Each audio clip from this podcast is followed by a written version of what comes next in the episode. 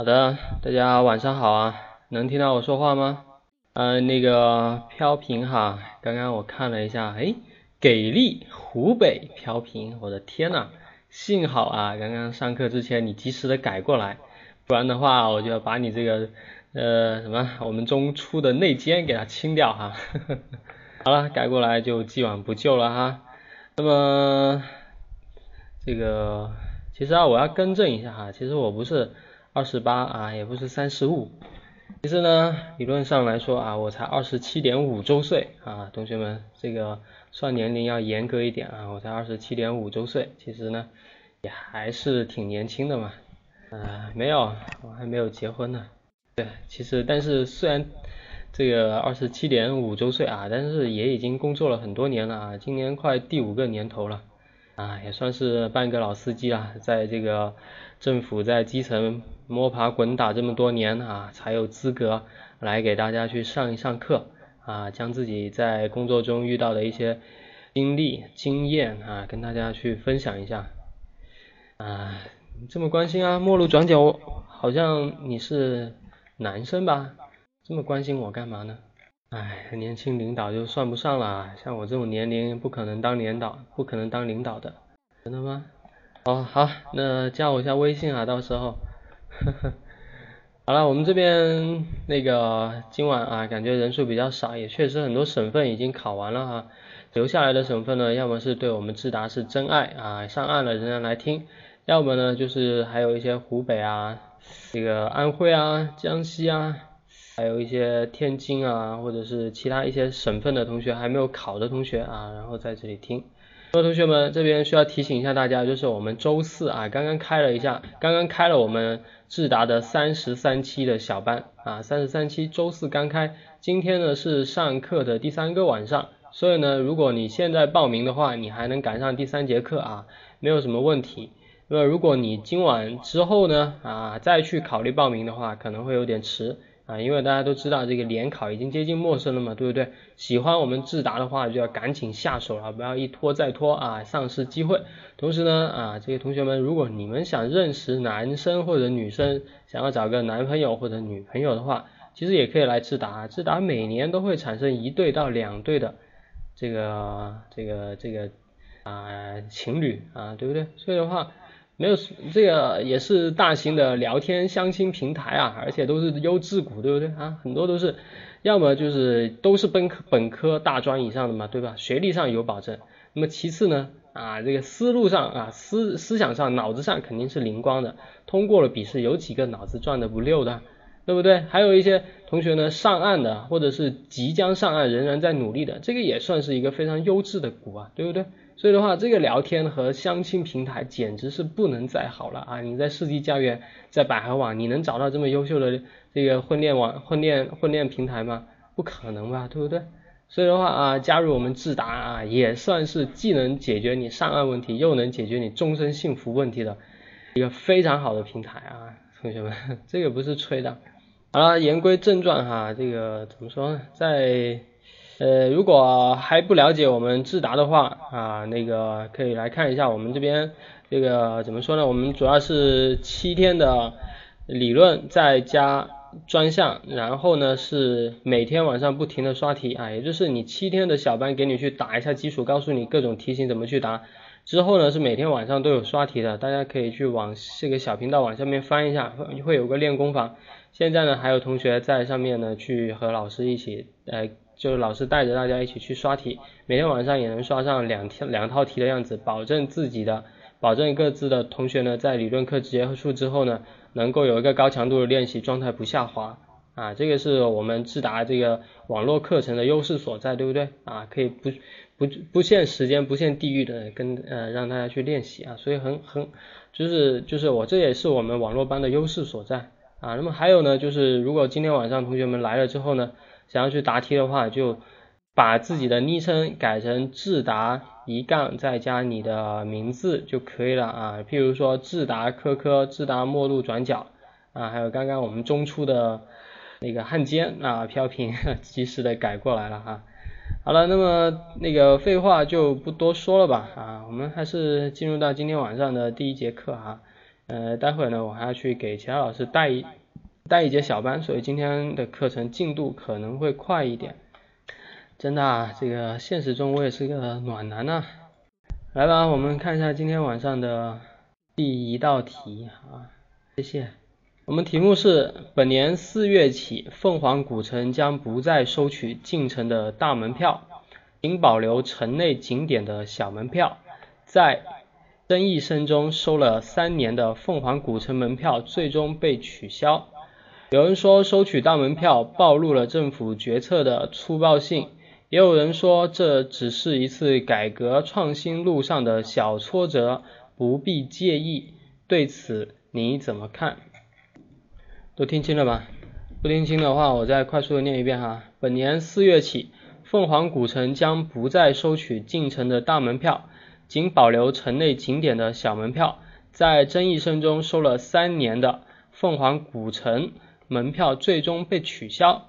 有人说收取大门票暴露了政府决策的粗暴性，也有人说这只是一次改革创新路上的小挫折，不必介意。对此你怎么看？我给大家一分钟的时间来思考一下吧。好的，一分钟的思考时间结束了哈，同学们不知道你们想好没有？呃，在考场上面呢，我们这个综合分析题最多只有一分钟的时间给你去思考，所以的话，同学们到这个阶段啊，要去提高自己的思考速度了。来，我们先让飘萍同学答一下这道题目。飘萍同学想好就答吧。Hello，你有在说话吗？听不到吗？现在可以了。哦，好的。嗯，凤凰古城的这项政策。有人认为啊暴露了政府的粗暴性啊，我认为啊这样的说法应该辩证来看。嗯，首先呢，凤凰古城收费，呃，我觉得也有以下几点原因。啊，凤凰古城现在旅游的人数越来越多，对其这个环境的嗯一些污染破坏也有一定程度上的显现。啊，在新闻新闻上我们也时常看到啊。凤凰古城对其进行收费，对这个呃环境呃在一定来说呃有一定的保护，因为收费控制了这个人数，啊呃其次呢，嗯凤凰古城在这个维护上面，呃一些设施的维护和一些基础呃基础呃设施的呃添加啊需要一定的资金来资金来保障。呃，收取一定的费用，呃，也有利于呃更好的建设凤凰古城，呃，保护其呃这个呃完完整性。嗯，其次呢，嗯，其次啊，收费也呃更更加利于。这个凤凰古城的这个呃后续的发展，呃一些人员上的嗯补给，嗯对游客的进游客进行多方面的服务，嗯，然后呃由于收呃由于由于在呃争议比较多，收了三年被取消，嗯呃取消取消取消之后，嗯。呃，也是另一番景，也是另一番景象。嗯，一方面呢，政府政府干预，呃，政府，呃，政府干预后，这个凤凰古城，呃，收费之后，经过这个三年三年进行下来，呃，我觉得这个公共的自觉性也有所提高。呃，在这个呃环，在这个呃古城环境方面。呃，和设施建设上面也得到一定的提高，呃，嗯，在政府的宣传上面，呃，这这几年来对这个旅游呃景点的一些嗯一些大力的呃宣传呃建设，嗯呃现在取消收费呃也是合情合理的，呃所以说嗯呃题目中所说的粗暴性呃应该辩证来看，啊答题完毕。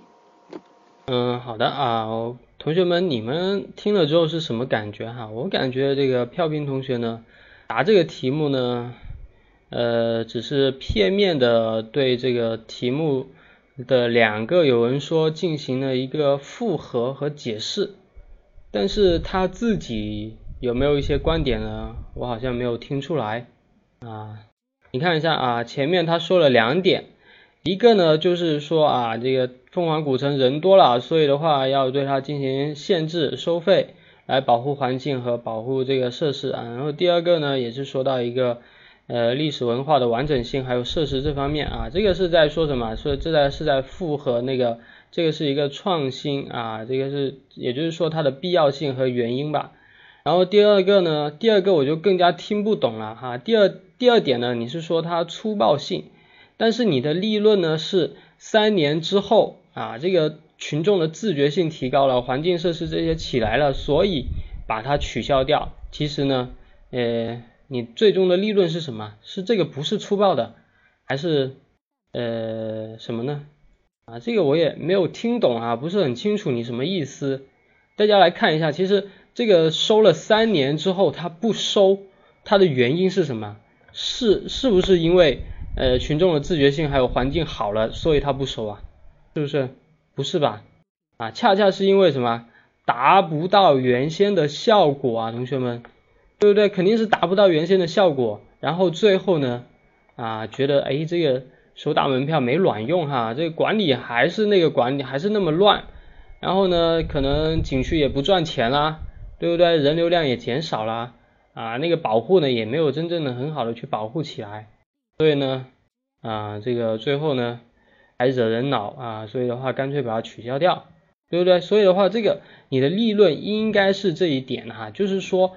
政府在收取的时候，哎，他确实在创新啊，他有在作为，他想要通过这种方式去提高这个凤凰古城的管理，对不对？你的利润没有问题，但是呢，这种粗暴性，粗暴性啊，这个暴暴露了什么问题啊？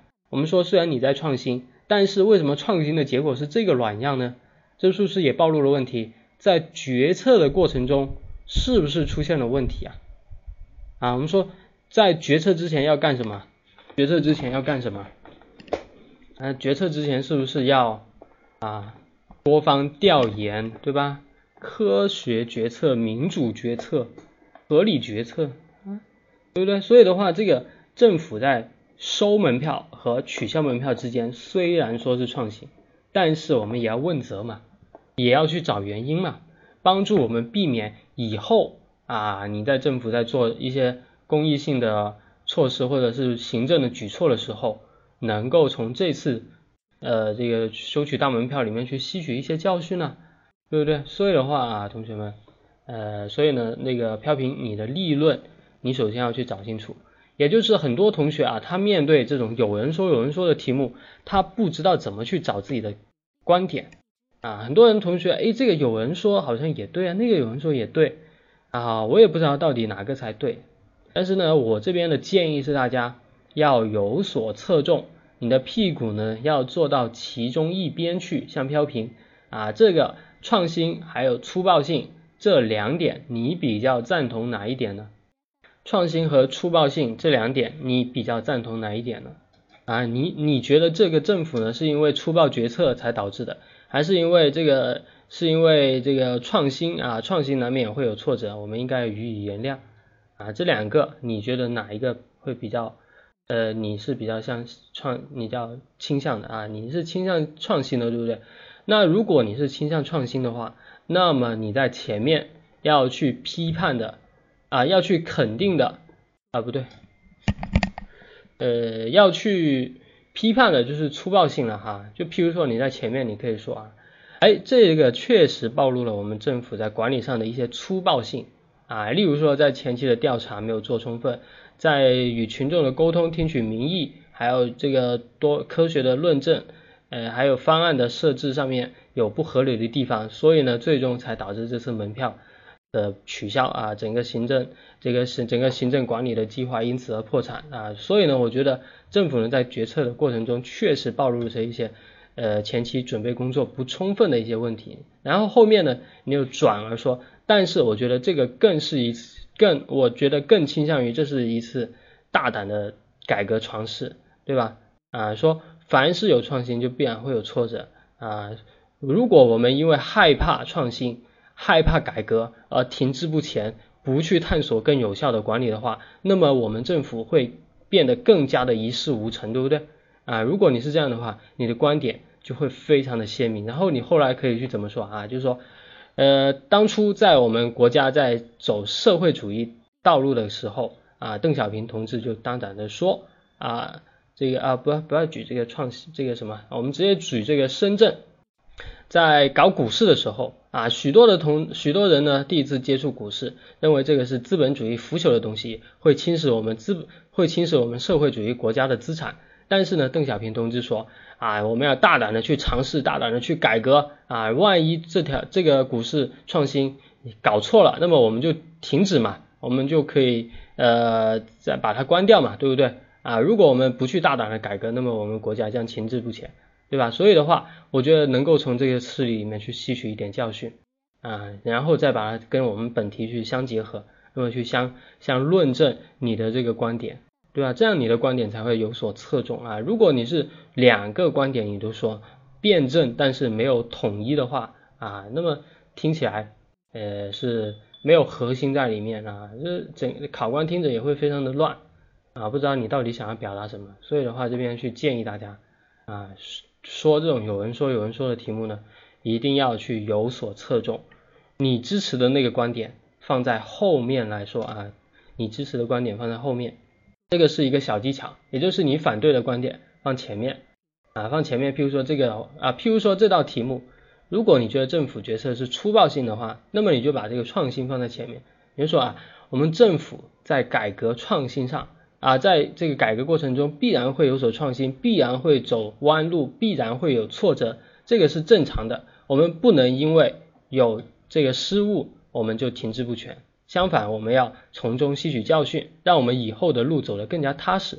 所以呢，我觉得，呃，说这是一次改革创新的小挫折，我是赞同的。但是呢，但是啊，我们也要看到，哎，此次决策过程中并非毫无问题，我们要从中去吸取教训，才能让以后的路走得更踏实。然后再来分析一二三四，为什么这次出这次决策中。啊，出现问题，有可能出现了哪些问题，暴露了哪些需要我们以后注意的东西，对不对？啊，那样的话，那个你这个答题也是有所侧重啊，那个思路就清晰多了，啊，对吧？所以呢，这个飘屏啊，这个主要还是对于这种呃题目的该怎么答的结构不是很清楚。同学们呢，你们看到这种综合分析题的时候呢，肯定会有点懵哈，对不对？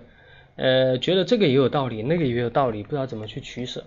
可能根本上呢，是因为你还没有掌握到这种答题的技巧性啊。我们说答这种综合分析题呢，有人说有人说是其中的一种问法啊，比较常见的问法。怎么去应对这种问法呢？啊，我们智达呢有自己一套的小技巧。呃，如果大家进入到我们小班呢，我们小班呢就会。有这个专门的理论课啊，告诉大家像这种综合分析题啊，应该如何去回答啊，才能去答，才能答得更加有针对性，呃，然后呢，逻辑更加清晰啊。如果同学们你们就呃每天上我们公益课啊，虽然我也会教大家啊，但是没有系统的去学习的话，毕竟呢，呃，我觉得还是会有一点呃差距吧啊，所以的话，我建议大家啊，这个。如果觉得好，想要去更进一步的话，可以报一下我们小班，OK。那么这个呢是这个飘飘屏的内容方面啊，形式方面的话，我也可以给你提一下，就是你刚刚整个答题呢气场不是很够哈，这个有点往里面缩的感觉啊，整个人呃就像是一只受了惊吓的刺猬啊，把整把自己给它抱抱住，然后呃小心翼翼的在答题啊。我们说答题呢。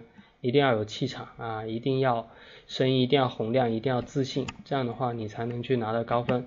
还有其次呢，就是你的流畅度还不够啊，我听着你答题呢是卡卡的啊，卡卡的，没有很顺的这样去把一个问题给它说完啊，这个同样也不是一个呃很好的现象啊，在考场上面这个都会影响到你拿高分。那么之所以气场不足呢，还有之所以答题不流畅呢？根本上来说呢，都是练的不够啊，练的不够呃，我们说熟能生巧嘛，如果你一定的练习量你都保证不了的话，面试的水平更加不可能去提高。OK，所以的话以后呢，呃，要去多多的练习一下吧。好的，我们下面呢再来听一下科科同学的答题。科科听到吗？哎，可以听到吗，老师？可以。能不能大声一点？好小声啊。哎，等一下，我调一下。好。现在有好一点吗？好像没什么变化。哎，老师这会儿有好一点吗？啊，没所谓啦，就这么答吧。你这个话筒你靠近一点。因为我平时也是用的这个。嗯，好，那你答吧，反正我听得清楚。对于题目中的现象。我个人更赞同，这只创新路上的小挫折，也可以理解成它是一收费制度从不完善到完善的一个过程。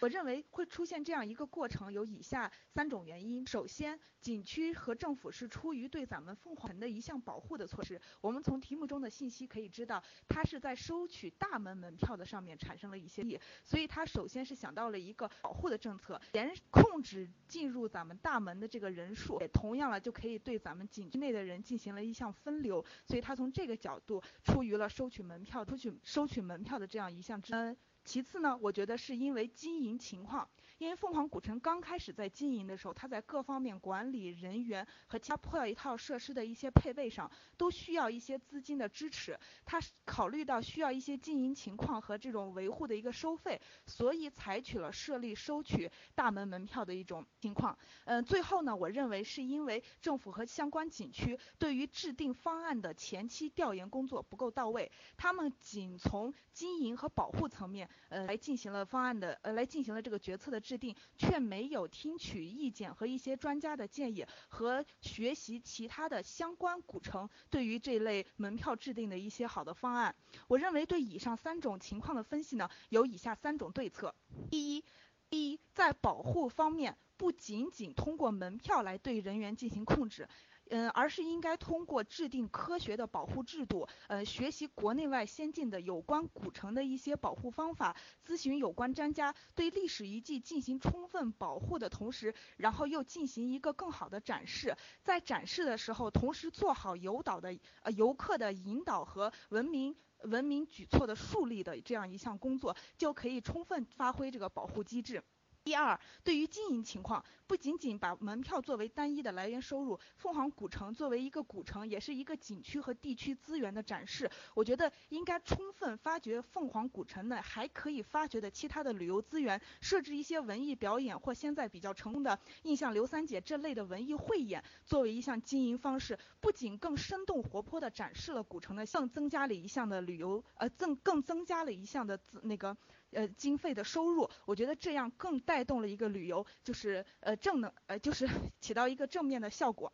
第三，我认为充分调研的情况不仅仅应该局限在凤凰古城内，应该多方听取意见。一是政府方面应该听取政府对于大范围或者几年规划以内制定的一些相关的景区规划的目标，以这个为前提。呃，其次呢，要听取咱们一些当地群众和游客的一个真实反馈，这样子才能制定出更科学有效、符合群众心理的一个方案。嗯，第三呢，就是在进行政策之后，应该出行一个短暂的试。运行阶段，这样子以能弥补当前制定政策的不足，逐步完善，这样可以达到一个更好的效果。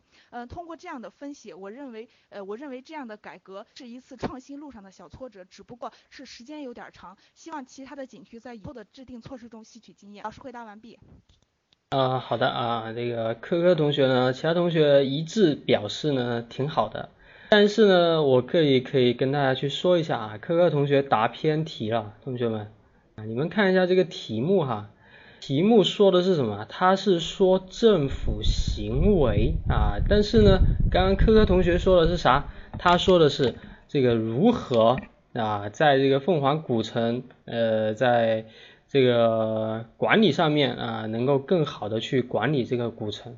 所以说，其实这个答题的内容啊，跟我们答案啊，呃，个这个答题的内容和我们的题目是有所脱节的，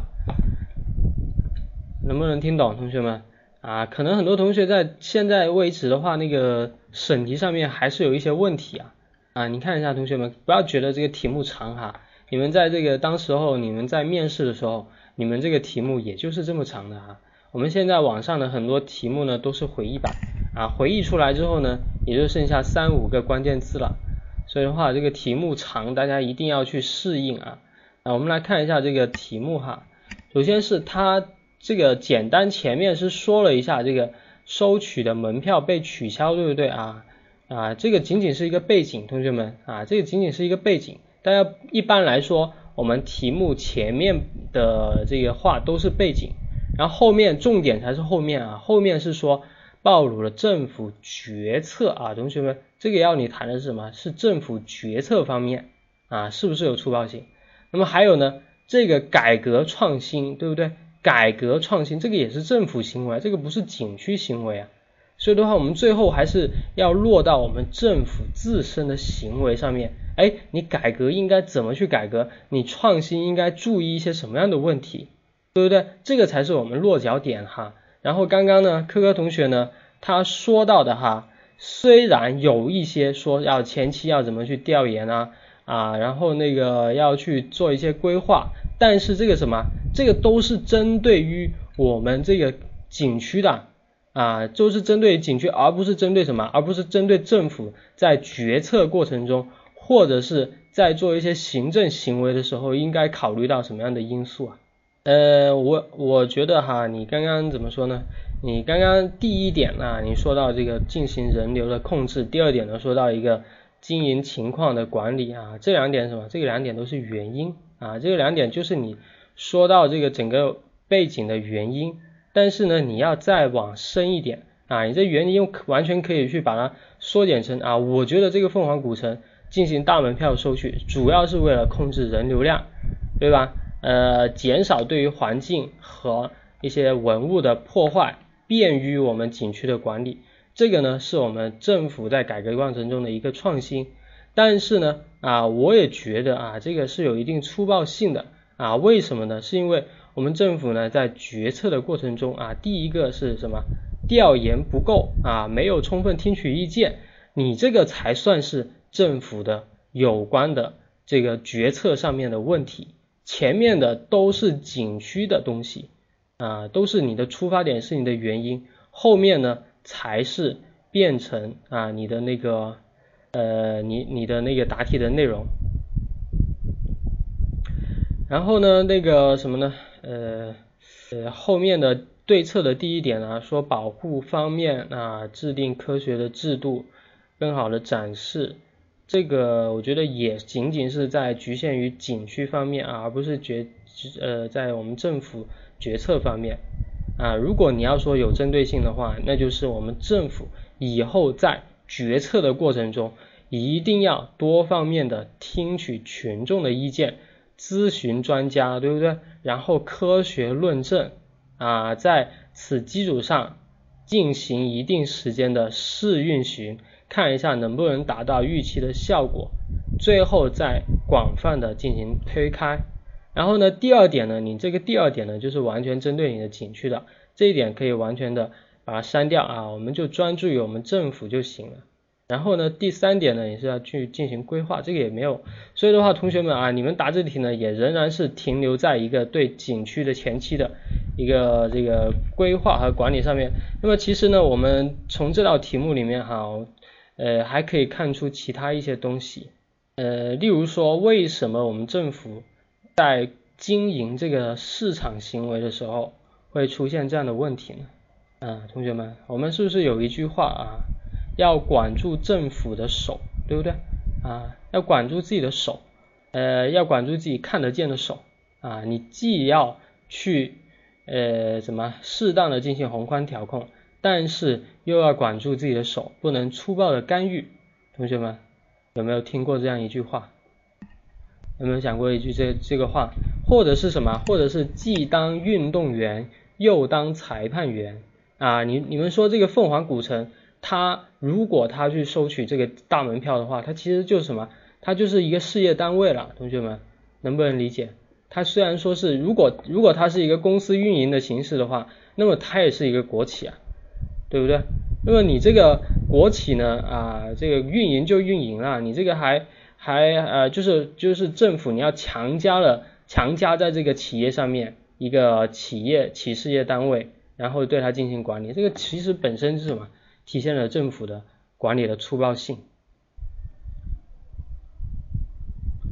这个是不是？这个是不是算是我们政府在粗暴干预市场，最终呢导致市场反作用于我们政府的管理，对不对？这个也算是我们这个题目所暴露出来的一个问题嘛。啊，对了啊，科科最近什么时候考试啊？呃，我觉得这个形式上没有什么太大问题哈，就是呃，如果你下来要去再提高的话，我觉得你可以去提高一下你的内容啊，拿一些题目来。刷一下你的思路，呃，三十号还有一个星期啊，没问题啊，可以在这个刷一下题目，找一下思路，找一下点就可以了。我们不要不用不用再去具体的答题。嗯，好的。那么其实呢，嗯，嗯，好吧，算了，这道题目呢，我来念一下我的参考答案吧。念完之后我们再来讨论一下。第一点啊，改革路上必然会有挫折，创新的代价往往是失败。政府呢为做好凤凰古城的保护开发工作，尝试采用收取大门票的创新精神，值得肯定。收取三年后主动废除的大门票这种知耻而后勇的勇气，同样值得赞扬。但是创新不代表可以胡作乱为。回顾此次门票收取风波，我认为之所以出现这种问题，主要是由以下几个原因造成的。那么这前面是什么？前面其实就是一个帽子加观点的答题方式啊。刚刚缥缈同学就是不知道怎么去把自己呃那个呃反对的观点放在前面。那么这里我就做了一个很好的示范啊，就是说创新啊，这个是肯定。肯定会有代价的，这种精神值得我们肯定啊！我们就那这样的话，我们就能把有人说的这一面放在我们前面进行辩证的去说了一下，对吧？那么辩证完之后，我们就可以完全把我们的精力投入到后面的一二三四那几点啊，就是你肯定的那一点。所以的话，这种是一个呃，我个人比较喜欢采用的办法啊，把你反对的观点。放在前面，然后后面有所侧重的进行论述。第一呢，是因为在决策前没有充分的听取民意和科学调研。凤凰古城作为传统的景点呢，一直是采用旅游与商业相结合的方式。此次收取大门票呢，有一刀切的嫌疑，事前没有征集群众意见，并就商业模式的可操作性进行科学的论证。导致事后的运营阻力重重，最终取消啊，这个呢是一个在决策前的科学论证和多方听取意见啊，简单的说了一下。第二呢是政府呢有粗暴干预市场的嫌疑啊，市场的事情就应该交给市场运作，政府做好管监管者的角色就行了。可是呢，在收取大门票这件事情上，政府参与制定标准。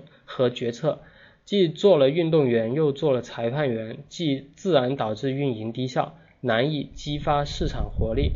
那么这一点呢，就是从我们刚刚说到的啊，这个政府啊要管好自己的手，做好自己该做的事情，不要什么东西都插一脚进去。第三呢，是因为园区的服务质量与票价不符。其实中国游客普遍不差钱。出国旅游的时候更是一掷千啊，出国旅游不一掷千金的不在少数。但是为什么偏偏对凤凰古城的大门票耿耿于怀呢？根本原因在于收取高额门票之后，园区的服务水平没有随之提高，游客的游客得不到良好的旅游体验，自然心生不满，用脚投票。这也暴露了我们政府在决策物决策的时候没有找准问题的根子，进行针对性的对策啊啊，进行跟针对性的治理啊，这个是什么？这个是其实是我们政府在决策过程中啊没有找准问题，对吧？其实这个游客呢，你这个三五十块钱、五六十块钱啊门票一个人，其实很多都没有问题啊，都出得起啊。但是为什么大家都觉得这个？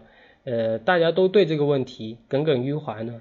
啊，那根本原因还是因为你这服务质量还是没有去跟上嘛，对吧？园区的管理还是这么落后啊，我钱收了，但是我觉得不值啊，所以呢啊我就有意见了。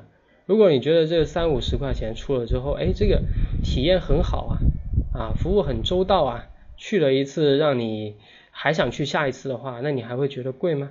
啊，这个不会吧，对吧？要么就是什么，要么就是收取大门票和收取大门票之后啊，两者压根就没有变化，这个政策的性价比啊，这个政策没有性价比，没有真正的落呃达到你最初的最后的目的啊，那么最后呢？啊，群众也会用脚投票，自己选择。因此啊，我认为政府在引导企业改革创新的时候，要管住自己这双宏观调控的手，避免直接参与市场活动。同时呢，要听取群众的意见，着力提升旅游服务的质量啊，打造旅游啊，打造优质的旅游景区，方能让我国的旅游市场更加规范，水平更高。那么这个落脚点呢？我又回到了这个旅游方面啊，这个是为了什么？这个是为了扣题啊，同学们。如果我们答题的话，完全不去答到这个旅游方面，不去谈到凤凰古城，甚至在答题里面都没有出现这几个字的话，那么答题呢也是一个模板啊，仅仅是一个模板在说。所以的话，我们在前面啊要去呼应啊，我们前面呢要去提到这个题目，然后在答题的末尾呢要进行一个。回应啊，这样的话你整个答题呢才会有头有尾，让人感觉你始终在紧扣着这个问题在回答。好的，这道题目呢，大家还有没有其他的问题或者是想法呢？啊，都可以说一下啊。其实，呃，其实我感觉啊，这一题，嗯，这一题可以说的东西其实不多哈，这个挺还有些点还挺难说的。啊，因为怎么说啊？因为你这个题目根本上问的还是政府决策这一方面，所以的话，呃这个点比较难往里面去挖啊，所以大家觉得难呢也是正常的啊。但是在答题的时候呢，这个审题方面啊，还是要去注意一下。刚刚飘飘屏同学就直接说他看不懂题目啊，同学们，如果你们还不习惯看这种大长的题目呢？呃，那可能你在面试的时候有可能会出问题啊，因为题目，因为在面试的时候这个题目有可能比我这道题还会长啊，还要长。对两种说法怎么回应呢？呃，这个两种说法怎么回应啊？其实我们刚刚就已经说到了，有人说有人说的话，你必须要有所侧重啊，不要两个都去呃支持完全的支持啊，我们要适当的支持一个，反对一个，对吧？这样你答起来才会更加轻松。同时呢，对立之后要有所统一，对吧？啊，这道题目的统一是什么？啊，就是我们虽然要创新，但是呢，也要做好决策的科学性啊，避免再出现一些小挫折，对不对？这个就是我们的决策的啊，这个就是我们这道题目的统一啊，能不能？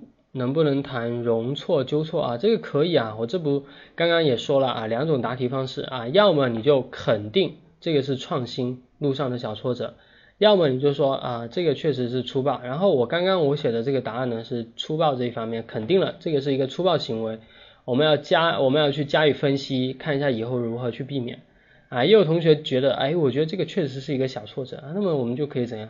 我们就说。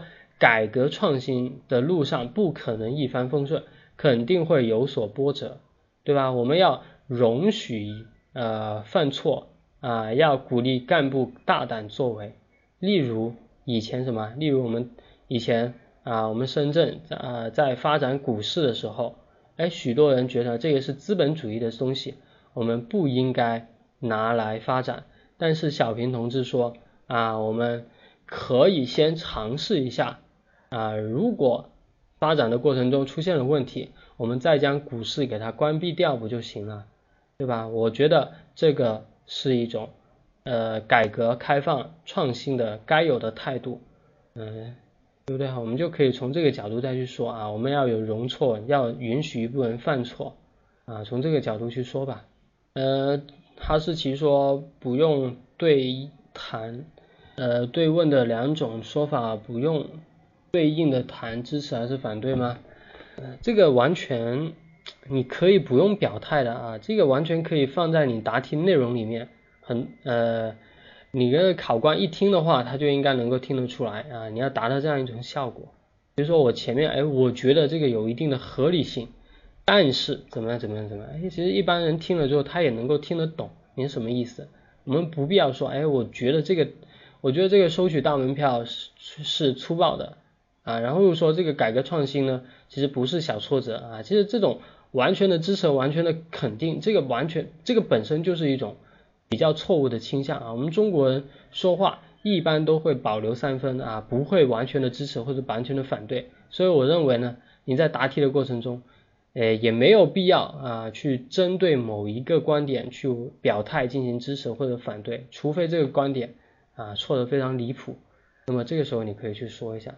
但是像这种题目，像这种有文说的题目呢，哎，我觉得大家就没有必要太明确的去说啊。如果你要去表态的话，你说，哎，我觉得这个是呃这观啊，我觉得这个是一个对立统一的观点，既有创新的。因素在里面，又有一些政府决策不科学的因素在里面，两者兼有。然后我们应该统一的看待，在决策过程中要允许错误，但是呢，我们又要尽可能的保证我们决策的科学性，对吧？呃，能不能听懂？二十七。OK，那么还有没有其他的问题呢，同学们？呃，后来的同学呢，你们，呃，我把题目发一下吧。后来的同学呢，你们想要答题呢，你们把你们名字改成智达一杠，再加你的昵称就可以了啊。我们这个机器人看到之后呢，就会给大家进行发马甲，发马甲之后，你就可以去抢麦了。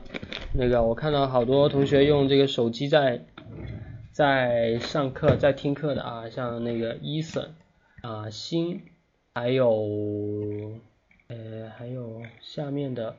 呃呃，就刚刚那两名同学啊，你们那个伊森还有还有那个新两个同学，你们就可以把你们名字改一下啊，在 YY 个人信息那个面板里面啊，把这个名字改完之后呢，就可以去抢麦答题了，好吧？如果这个问这个题目没有什么问题呢，我们就过渡到下一题了。那么下一题呢是，我看一下这两题啊，啊，来还是第二题吧。第二题呢是一道组织题。第二题呢，题目也很长啊，对不对？第二第二题，为了提高景区的管理水平，提供更好的旅游体验，凤凰古城实施园区封闭式管理，并收取进城大门票。但是政策实施以来，许多的游客表示门票贵、体验差，建议取消大门票，改为景区啊，改为景点小门票。领导让你负责调查收取大门票的合理性，你怎么做？哎，啊，越害怕的话，你越要练习啊。那么这一题呢，呃，是跟上一题连在一起的。上一题说要我们谈一下啊，这个收取大门票，然后又取消啊，这个政府行为有什么问题？那么这一题呢，就假设啊，你是这个管理方。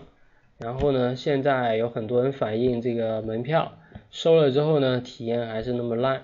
那么，呃，领导让你去调查一下啊，这个时候你应该怎么去办？啊，我再把题目念一遍哈。为提高景区管理水平，提供更好的旅游体验啊，凤凰古城实施园区封闭式管理，并收取进城大门票。但政策实施以来，许多游客表示门票贵，体验差。建议取消大门票，改为景点小门票。领导让你负责调查收取大门票的合理性，你怎么做？啊，还是照惯例给大家一分钟时间思考。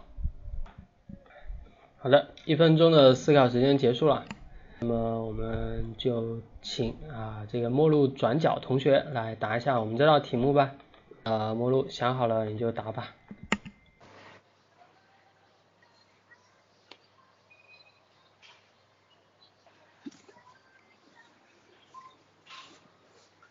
考生思考完毕，开始回答呃这一题。呃，为了提高景区的管理水平，呃，我重新说吧。嗯，考生思考完毕，开始回答这一题。呃，调查好大门票的一个合理性，广泛的听取民意，能够更好的提区提高我们景区的管理水平，呃，我会从以下几个方面进行我的一个调查收集工作。一是，呃，我会进行一个广泛的宣传，了解一下，呃，我们现在的游客和群众对我们景区门票的一个看法。我会通过线上和线下两种方式相结合，呃，线上的时候，呃，我会通过呃，你你一个那个调查问卷，呃，确定好调查门票的呃一个价格和我们一个服务的一个呃服务方面，做做好此次调查问卷的一个相关收集工作。呃，在线下的时候，呃，我会在景区。进行一个随机采访，了解一下我们游客对此景区的一个看法和相关的意见。我还会通过专家进行一个座谈，呃，对我们景区的一个一个票价的管理做出合理的一个规划性的意见。嗯，最后我还会通过呃通过举办听证会的一个形式。呃，邀请我们群众代表，还有政府，还有我们的呃那个景区相关的管理人，做好三方的一个沟通协调，广泛的听取我们民众的一个意见。嗯，二是，在内容上，呃，我会充分的呃通过以上的各种方式，了解我们景区的一个现在的一个管理模式，呃，票价的一个基准定位。比如说，呃，老年人实行什么样的收费标准，呃，小孩实行什么样的收费标准，以及呃，我们普通的群众实行什么样的收费标准，嗯，做一个充分的一个票价的一个规划，并且，呃，我会将我们的一个服务人员的一个，呃，一个评价，也会作为此次调查内容的主要方面。嗯，我相信通过呃以上的宣传和内容上的一个调查，一定能够使呃一定能够充分的调查好我们此次大门的一个合理性的相关意见，呈交给我们领导。考生回答完毕。嗯，好的。呃，那个陌路同学呢，其实答这题呢，也还是如你感觉一样啊，这个不太会答组织题一样。答的非常的乱哈，我听着真的是摸不着头脑，哎，不知道你哪一点是在干什么？你说前面那个呃前面那个调查环节呢，我还基本上听得懂，然后后面那那那一两点我就完全是没有听懂你在说什么了哈。这个首先是一个什么问题啊？首先是一个分点问题啊，呃你在答这个题目的时候呢，这个分点太乱了哈，逻辑太乱了。我们说组织题其实是最好分点的啊，一一用什么什么方式，第二呢要用什么什么方式，第三用什么什么方式，其实很好去分点。你这个整个逻辑呢比较乱啊，这个首先是一个硬伤。那么还有呢，就是你不懂得去合理的利用你你所想到的内容啊，譬如说你在第一点里面你就谈了过多的东西，导致你后面没有东西可以谈了。你第一点，你说，哎，我要通过问卷调查，然后呢，再通过那个现呃随机采访的方式，哎，这两个是什么？针对我们的群众，针对我们的游客，对不对？啊，针对我们游客的这一点，其实可以什么合为一点。然后后面的这个专家座谈，那个就不属于群众的这一块了，你就可以另外单独的和其他的点进行合并。然后呢，你又说到这个什么代表啊？代表这个我就不太懂有什么意义了啊。这个呃，也可以说吧啊，选一些群众代表啊也行吧。然后呢，群众代表也是群众啊，也是旅游啊，也也是游客嘛，对不对？那么这个可以和什么和专和专家这一点进行合并啊，对吧？那么还有呢，景区的管理人员，我觉得这一点很关键啊，同志们，景区的管理人员这个可以单独的拎出来说。对不对？为什么说景区管理人员很重很关键了？哎，是因为那个景区管理人员他作为直接参与我们管理的人员，哎，他们在这个管理过程中有什么心得体会啊？对于此次门票收取有觉得有什么问题，有什么建议，以后应该如何去改进。其实管理人员他们自身是最有发言权的啊，其实我们都不用去问群众了，对不对？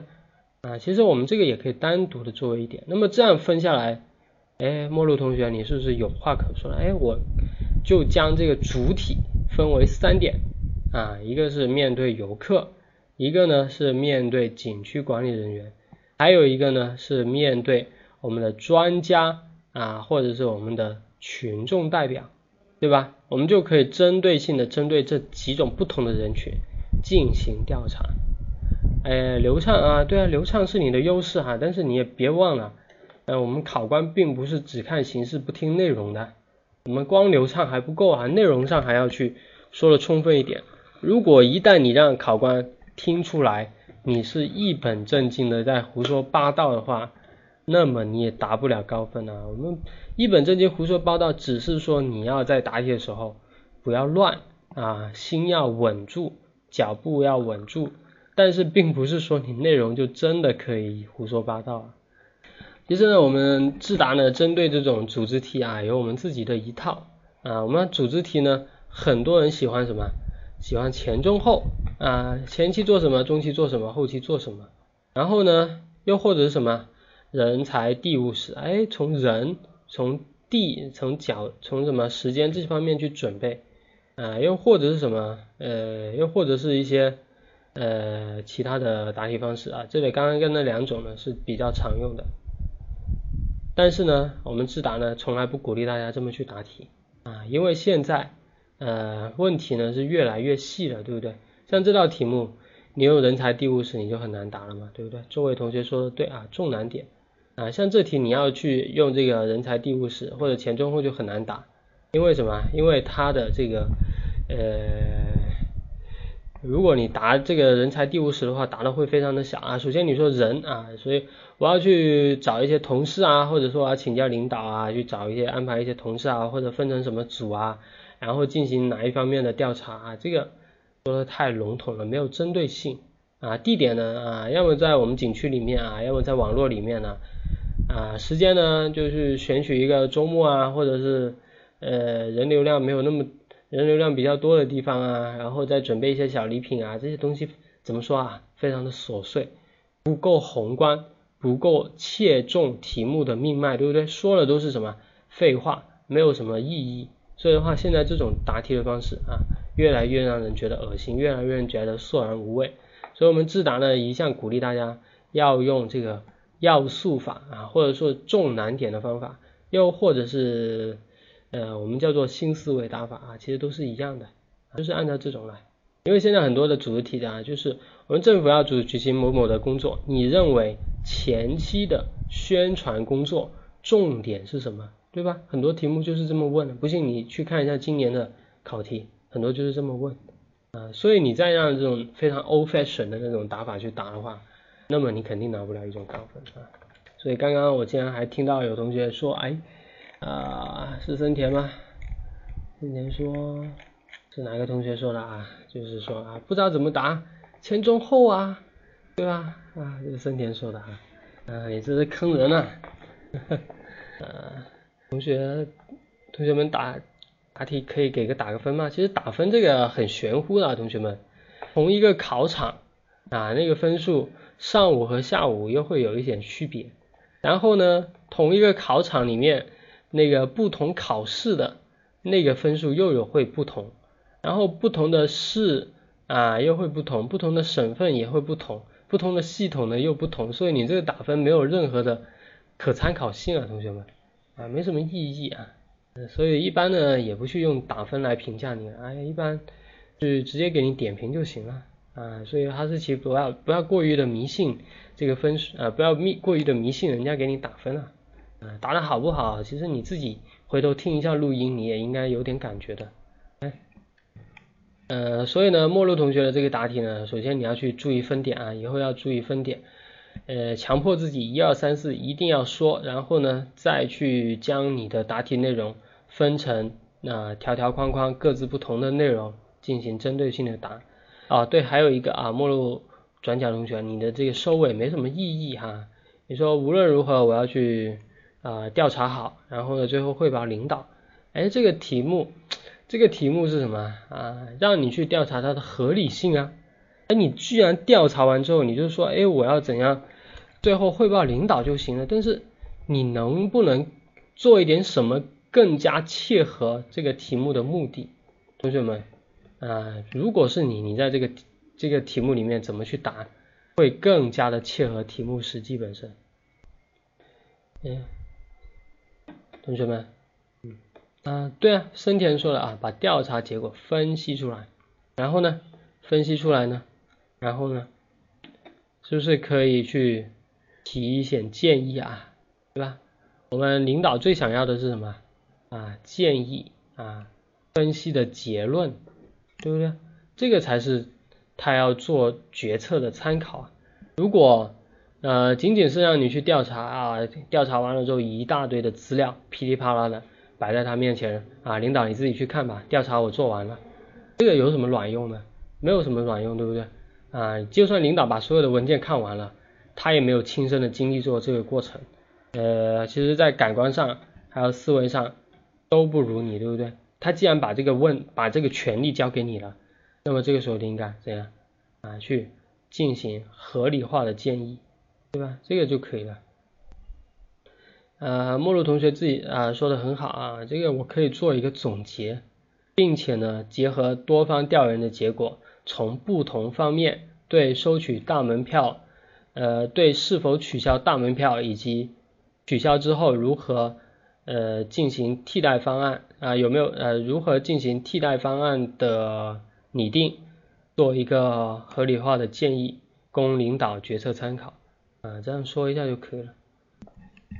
啊，不必说的太高大上啊，同学们，这个不一定说的非常高大上啊，但是这个收尾呢，最好不要去脱离题目啊，这样的话看起来没有什么针对性啊，我们还是要去紧扣一下我们的题目，让考官知道你在干什么啊，让知道考官知道你在干什么，不要答完题目，答完答着答着就飞到不知道哪里去了啊，思维飞到火星上去了，OK，呃，新是说。管理人员还有什么东西？现场游客啊，网络端。哈士奇说根据调查情况提出建议就可以了啊，不用说是什么建议，已经说的是方法。对的啊，这个哈士奇说的对啊，这个我们答题呢，在内容上可以涉及一下我们这个凤凰古城的内容，对吧？刚刚那个陌路同学也是也是去提到了一下，哎，譬如说这个门票的价格设置。是太高了还是太低了？有没有考虑到老年人和小孩子啊？像这些细节，我们可以稍微的在答题里面提到一下。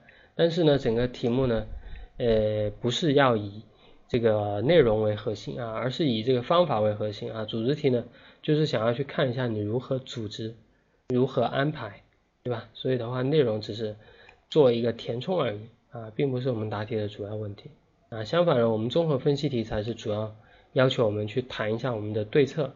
啊啊，主要是要求我们去谈一下看法，谈一下对策的，对吧？所以组织题呢不必这么去回答。嗯，好的，那个我们再让此心安处是吾乡同学答一下这道题目吧。大家好，哎，老师听得见吗？可以。各位考官，考生开始答题。呃，领导让我负责收取大门票的合理性调查。呃，我会从用以下方式和以下内容来进行调查。第一，呃，我会通过线上加线下的方式调查游客的意见。首先，通过线上方式调查曾经来过的游客或者即将要呃来凤凰古城游玩的游客，呃，了解他们对于收取进城大门票或者改为景点小门票的意见。嗯，其次我会。使用嗯制作调查问卷现场呃现场调查的形式呃直接现场调查呃在凤凰古城游玩的游客呃也了解他们呃对旅游体验方面的存在的一些问题以及对呃收取大门票或者改为景点小门票的意见。第二，我会实地走访。凤凰古城内的，呃，我会实地走访凤凰古城内的商户，嗯，通过通过一家一家的走访，了解他们对于收取大门票收取大门票之后，对于呃经营方面的经对于经营方面的影响，以及如果改为收取景点小门票之后，他们的担忧以及他们认为这这个景点小门票收取之后对他们有何益处？第三，我会邀请景点景点管理方面的呃管理者进行一次座谈会，嗯，了解他们收取大门票那个费用的使用。费用的使用有没有对景区的管理以及景区的保护起到很好的作用？如果取消大门票，改为景点小门票的话，对景区的保护和景点的管理，嗯方面的影响，呃，改为小门票之后，是否会增加他们的运营成本，产生呃产生各方面的困难？如果有的话，我会。如实的记录这些问题，呃，以便后后期呈报给领导。第四，我会把调查的内容整理成一份详实的文件，并将并将支持大门票与支持改为景点小门票游客意的意见，呃，做成一个图表的对比，并将以前收取大门票认为合理的。呃，人的认为的优点，呃，罗列在后面，以供领导，一共领导参与。考生回答完毕。嗯，好的。呃，我感觉哈，那个此心同同学呢答这题呢，在内容上呢，基本上没有什么太大问题啊，对吧？我们前面呢也分析过了。他答这个题目呢，还多了一个主体什么？商铺啊，其实。呃，其实我们在答这种组织题的时候，首先要想到的是主体啊，根据主体来做对策，这个是一个非常好用的办法。像针对群众啊，针对管理方啊，针对一些专家学者啊，那么还有针对什么？针对商铺，他们是最直接的经营者，对吧？我们收取大门票之前和收取大门票之后，我们要进行一个对比，听一下我们群这个商铺的意见啊，看一下他们呃觉得这个。这个收入是增加了还是管减少了啊？对这个大门票呢啊有什么样的意见或者想法呢？他们是最有发言权的。所以呢，慈心同学能够想到商铺，哎，我觉得很好啊，这真的很挺不错的，在我们前人的基础上更进了一步啊。但是呢，在商铺上面呢啊，正如我前面说的，可以进行前后的对比嘛，对不对？问一下商铺收入情况啊，这个商品的销售情况。以及游客的质量方面，还有自己在服务上面有没有一些针对性的措施等等啊。那么还有呢，就是一个管理方面的啊，管理方面呢，管理者这一方面呢，也是可以去对比的啊，对不对啊？比如说我们现在通过收取大门票获得的收入，对吧？哎，这个收入的去向是哪里？有没有用在呃景区的秩序维护或者是景点的文物修复上面呢？啊，然后这个效果取得了怎么样的效果？然后呢，再可以说一下什么？再说一下这个治安方面呢？啊，游客管理方面呢？还有这个园区的呃其他的一些方面吧。大家能够想到什么的话，以后呢可以再去结合填充一下。嗯，然后基本上没有什么了哈，这道题目。呃，子金同学答的还是挺棒的哈，在流畅度方面呢也可以。在气质上面呢也还行啊，然后要是不过呢这个是什么？这个是你第二次答题啊，所以啊你是第二个答题，已经在前人的基础上了，所以的话以后嗯具体答的怎样我也不是很清楚啊，那个以后再再看一下吧啊。呃你说组织原组织还是有一些问题，这个确实是啊，还是有一点不是很流畅，有一些卡顿，不过这个都比较正常的哈。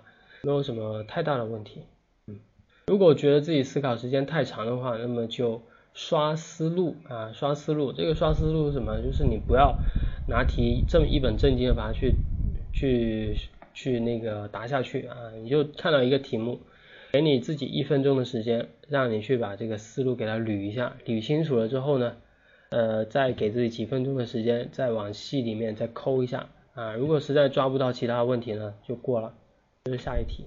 如果有参考答案的话，那么就看一下参考答案吧。OK，啊，可以的啊，子金同学还有刚刚的科科同学，两个人呢在形式上都没有什么太大的问题。OK，好了，那么这道题目呢，呃，我们就不再做过多的这个让过多同学再来答题了哈，我们来答，我来谈，我来念一下我写的这个参考答案吧。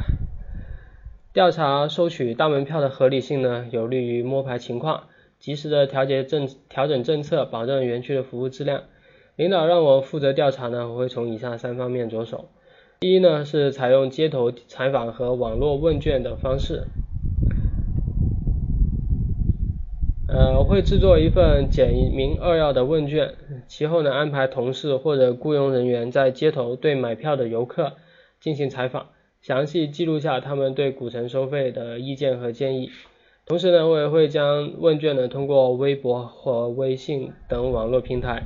结合有奖调查的方式进行广泛的意见征集，这样呢既能起到意见的征集效果，又能适当的推广我们，呃又能适当的提高我们园区的知名度。第二呢是要了解园区的运营情况，通过对比往年的数数据啊，呃了解园区的运营情况，对比往年数据，我会向园区的运营团队了解我们采取收取大门票这种方式的初衷。以及它对我们园区管理带来的利弊，详细记录下他们对于这种管理方式的感想。同时呢，我也会查找台账，向公安、消防等部门了解情况，看近年来古城发生的治安、偷盗、火灾隐患等安全事故的发生数量，比对不不收门票时的数据，看这种管理方式是否能够有效的提高园区的秩序水平。第三呢，我会向专家和咨询机构正进行意见的征集，呃，在向领导向领导请示之后呢，我会调拨一定的经费，请求一些专家和咨询和专业的咨询机构对古城进行专业化的调研，制作调研报告，提出运营建议，并且呢，将调研结果作为我们决策的重要依据。第四呢，无论采用何种的调查方式。我都会尽职尽责、实事求是，综合多方的要素和看法，进行有机的整合，形成详尽的调查报告，并且提出合理化建议，呃，以供领导决进行决策参考。好了，整个答题就此结束了。呃，我也是比较简单啊，主要是从这个呃调查问卷调查的方式，还有一个那个跟运营团队了解。那么还有一个呢，像专家和咨询机构这三个主体、三个方向去答这道题目，也算是 get 到了这道题目的重点吧，同学们啊，也算是 get 到题目重点。这三个一般来说，我们在日常生活中，如果人家让你去做调查的话，也就算是这个样子了，对吧？我们就根据实际情况，向不同的主体用不同的方法了解不同的内容，最后进行有机的整合。这个就是你的调查结果啊！如果我们现实生活中以后你工作了，你去做调查啊，你也会是这么去做的啊。一般来说就是这个样子。嗯，好吧，这道题目还有没有其他的问题或者想法呢？主要是大家答这种综合分呃答这种组织题目的时候啊，这个呃内容一定要明细啊，有什么主体，呃需要通过什么方法，这个一定要心中有数。不要去贸然的，或者是呃盲目的套用一些前前中后人才第五史这些办法去答题啊，这样答的没有什么太大的意义。啊，森田，这个你再这样去说，我都怀疑是啊，别人会怀疑你是不是自打请来的托了。好啦，谢谢你的夸奖哈。其他同学呢，你们觉得还有问题的话？那么可以及时的去打出来，我们再交流一下。嗯，谢谢。啊，谢谢。可惜，呵 呵可惜隔着网络啊，难难以见面啊，难以难以进一步的接触，有点可惜啊。这个也既是网络班的优势，也是网络班的弊端嘛，对不对？关了这个网络，关了这个 YY 频道啊，我们就互相都不认识了。所以我觉得大家在这个虚拟的世界里面呢，也没什么必要好担心的啊。很多同学呃在隔着屏幕呢还会害羞啊，我觉得这个恰恰是什么？恰恰是你去抛弃本我，去做一个假我的最好的方式啊。很多同学在面试一旦面试的时候，一旦抛弃了你的心理顾虑。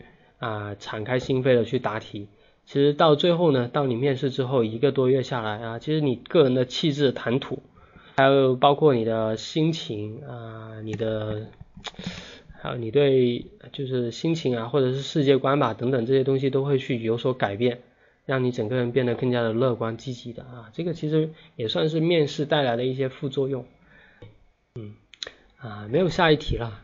呃，没有听清的话，可以去回头听一下我们录音。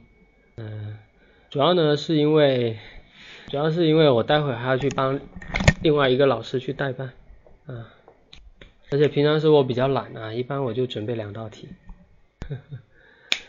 啊，像我们智达有很多的男神呐，啊，同学们，啊，对，啊，同学们，啊，喜喜欢我的同学呢，可以加一下我们。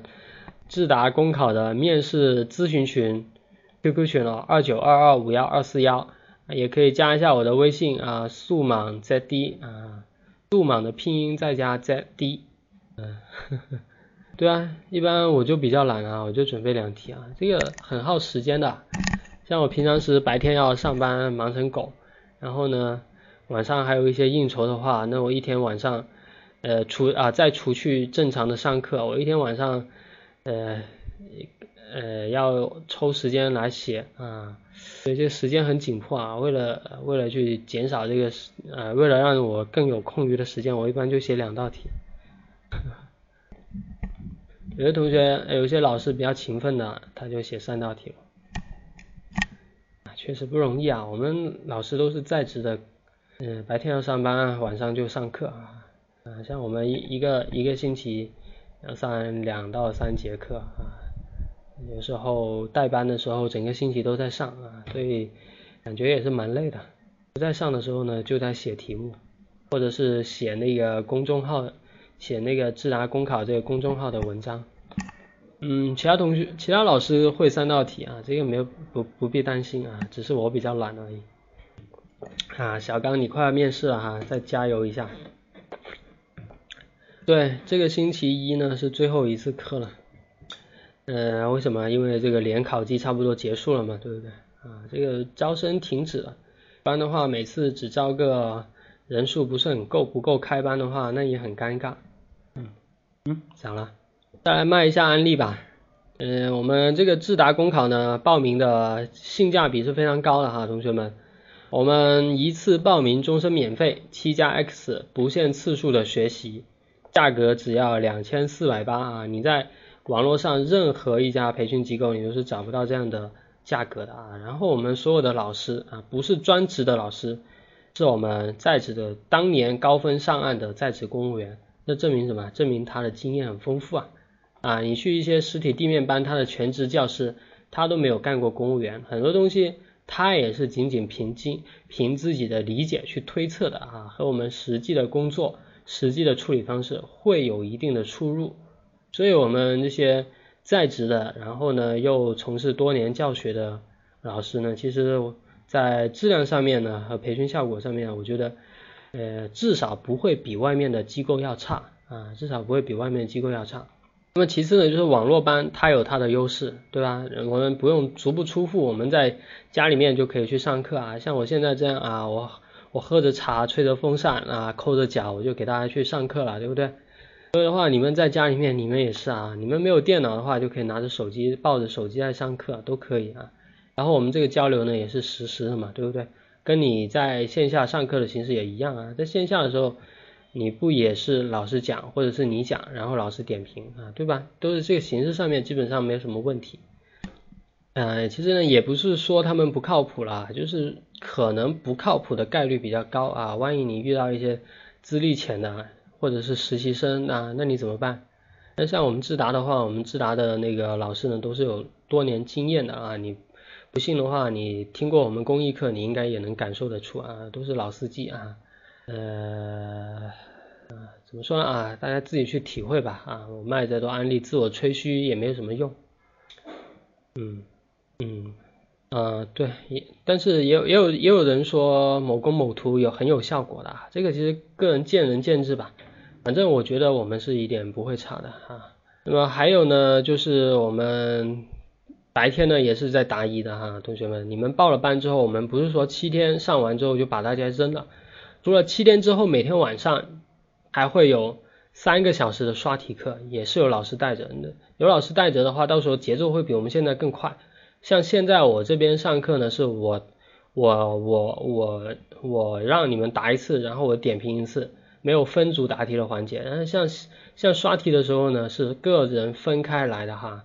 就是分成两个人或者三个人一个小组，不停的去刷，刷完之后答完题了，然后再统一再上来再答，呃，再抽一两个人答，答完之后再点评啊，所以这个效率还是很高的，呃，跟我们现在这个这个方式呢会会完全不一样。那么还有呢，就是我们一晚上至少能刷十道题吧，啊，如果你有心刷刷的话，十道题是没有问题的。那么也是比那个线下班要好，那线下班你一天才能刷两道。两套题啊，人数多一点的话，你这两套题还不一定保证得了，对吧？所以的话，这个也算是我们一个优势。除此之外，白天的时候你也可以练习啊。啊，我们群里面有很多的小伙伴啊，大家都非常想上岸的，白天也孜孜不倦的在练习。呃，老师有没有纸上刷题课的？我们暂时还没，这个我稍后可以帮你去问一下啊。科科是哪里的啊？科科是还有十还有一个星期，对不对？你还有一个星期。呃，你可以加一下我微信吧，呃，到时候我帮你问一下吧，有没有专门刷题的？嗯，你是觉得自己练习量不够，对不对？这肯定是的，嗯。还有就是白天呢，我们也有老师在在线答疑啊。如果你在白天上，白天你互相练习的时候遇到一些呃自己解决不了的问题，你就可以在 QQ 群上问啊。我们老师呢，这么多老师啊，看到了都会去给你解答。这个也是我们的优势所在。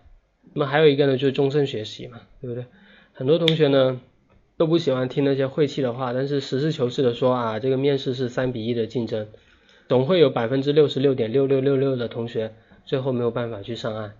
那么没有关系，只要你坚持再坚持的话，你总会有一天能够上岸的啊。所以的话，你以后任何时候你笔试过了进了面试，你再来我们智达啊，我们都欢迎你。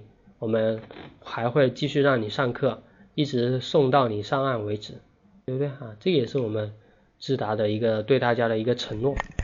嗯，呃，每一天都，对啊，这个，对你这要想练流畅度的话，必须要有一些方法啊。这个你，你可以去读视频啊，读视频的话，用你最大的声音去读，用你最快的速度去读，然后呢，一口气把它读完。啊，就是你深呼一口气，然后用你最大声、最快的语速把它打完。啊，每天这样去反复练的话，对你表达会很有帮助。啊，肯定很快能够见效，改变你的谈吐。读读那些视频啊，啊，还还不知道的话，我这边给大家发一个网址吧，或者大家去关注智达公考这个微信，啊，不，智达公考这个微博，这个微博每天也会推送给大家一些公考的。啊，一些那个什么，一些那个视频啊，没有看就就是那个不知道读什么的同学，你们去读一下这个人民时评吧，上面有全中国最好的写手写的视频，每一篇呢都是一个社会现象题，然后里面有很多的好词好句，大家可以去积累一下。如果是小班的同学呢，就会有这个公益答案的文字版，啊，那个我就直接让他们去读那个公益答案就可以了，嗯。还准备考央职，是吧？森田，你还准备考那个什么中央的直属单位吗？嗯，那小刚又说说说你备考央职，哎，其实啊，很多同学会问啊，我这个没有内容啊，我紧张啊，呃，思路很乱啊，包括飘萍同学说一下子想不到说说什么，同学们。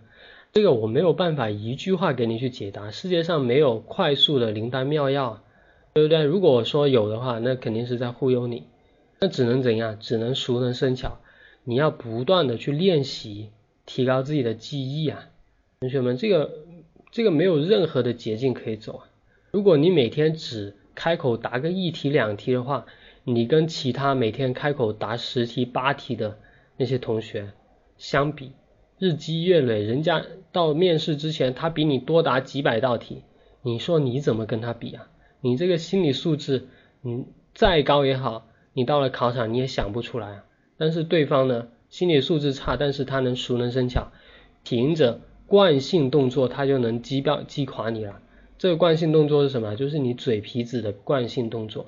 很多时候我们面试呢，你的大脑只负责去想点啊，有哪一些点，内容都是用你的嘴来自己去填充的，边说边想啊，这个是你答题必须要掌握的技巧。